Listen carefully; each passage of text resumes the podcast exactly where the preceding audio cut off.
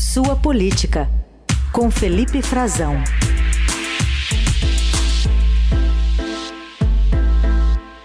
Oi, Frazão, bom dia. Olá, Raíssen, bom dia para você, bom dia para os nossos melhores ouvintes. Bom, Frazão, estamos acompanhando a montagem da equipe de transição ainda, cada dia tem novos nomes anunciados, mas está faltando um, um, aquela parte da justiça ainda que a gente está vendo aí se formar aos poucos e principalmente da defesa, ou seja, ligada às Forças Armadas. Quais as dificuldades nessa área, Frazão? É sintomático, né, Heisen, que tenha ficado para o final justamente a montagem da equipe do governo de transição vamos falar até mais claramente para o nosso ouvinte, a equipe que vai trabalhar com a lidar com o atual governo Bolsonaro, mas da parte do governo Lula, a equipe que vai preparar as ações prioritárias, tomar um diagnóstico para o Lula, justamente das Forças Armadas, das Forças Armadas e também de outra área que está intimamente ligada aos militares nos governos mais recentes, que é a segurança institucional, hoje comandada pelo general Augusto Heleno, aquele que há poucos dias eh, referiu-se de uma forma bastante radicalizada ao presidente Lula, dizendo que, infelizmente, não era verdade que ele estava cometido para, por alguma enfermidade, mas uma das, das fake news né, que os bolsonaristas tinham eh, espalhado depois das eleições, esse grupo radicalizado que tem um respaldo do general Heleno, que inclusive continua nas ruas né, protestando na frente de unidades militares. Esse é um cenário em que se encontra, uh, em que um, Lula está tentando montar um governo e achar brechas de contato, eh, manter algum tipo de abertura, algum canal de diálogo institucional que agora obrigatoriamente vai ter que se abrir com as Forças Armadas, com os militares. Há uma dificuldade, auxiliares do presidente Lula, pessoas que é, trabalham na transição, com quem eu conversei, reconhecem que existe um nó, que esse tema acabou perdendo um pouco de espaço, saiu da pauta.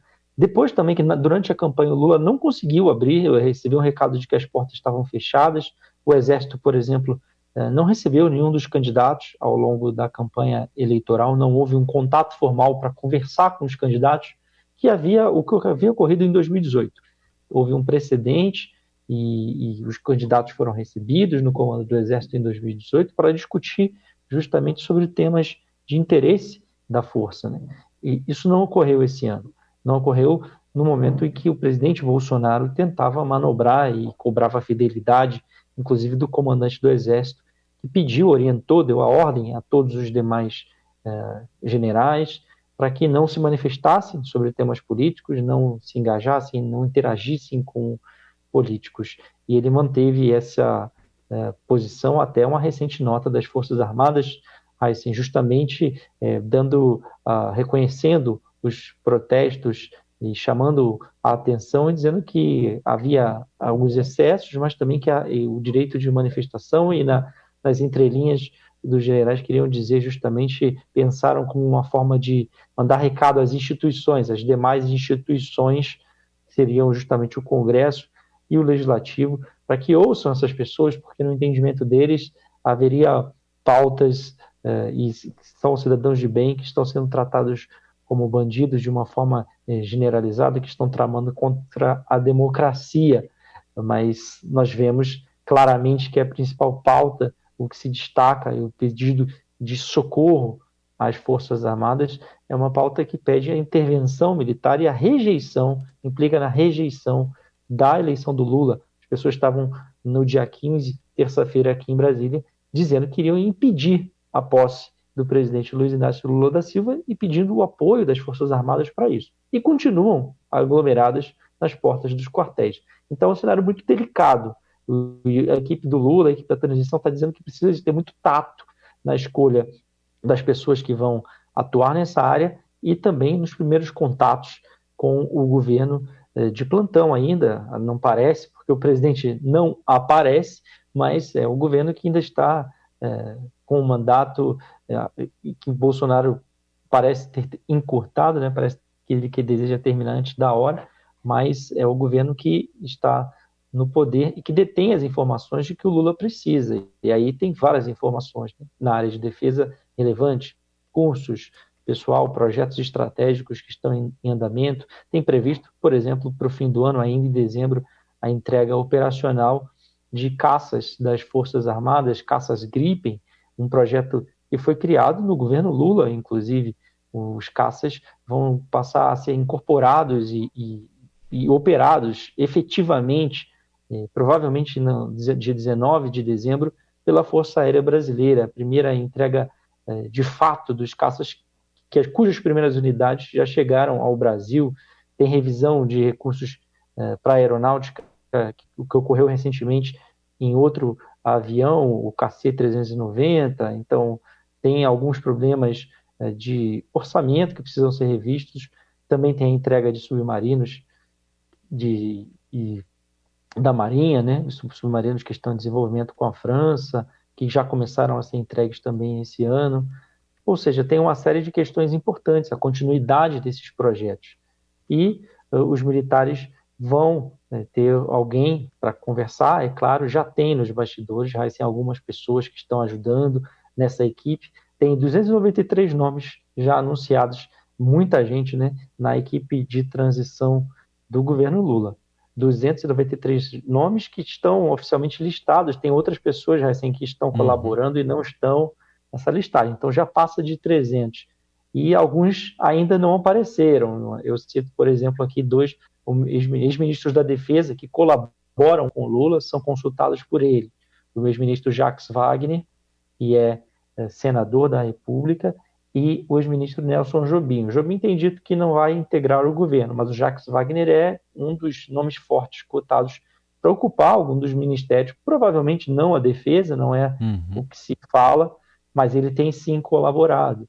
E tem outros nomes como, da área de inteligência, porque além da defesa, tem que se tratar do Gabinete de Segurança Institucional, que lida diretamente com a Agência Brasileira de Inteligência e com a segurança do presidente. E aí, nessas duas frentes, também tem um nome influente que é o general Gonçalves Dias, general G. Dias, que foi chefe da segurança presidencial no governo Lula e voltou a colaborar durante a campanha. Ele é tido dentro da caserna, nas Forças Armadas, como uma peça-chave na escolha de pessoas e também é, na escolha dos próximos comandantes das Forças Armadas, cuja tendência o PT não quer criar perturbações desnecessárias, me disse o ex-chanceler e também ex-ministro da Defesa, que também opina na área, Celso Amorim.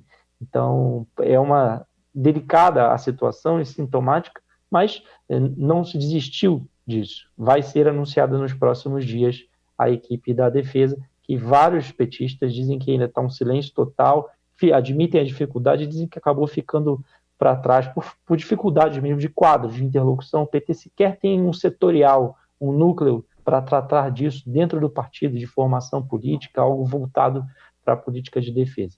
Para a gente fechar, Frazão, é, o que, que o presidente Bolsonaro, que está ali recluso no Palácio da Alvorada, está planejando em relação à diplomacia nessa reta final aí de governo?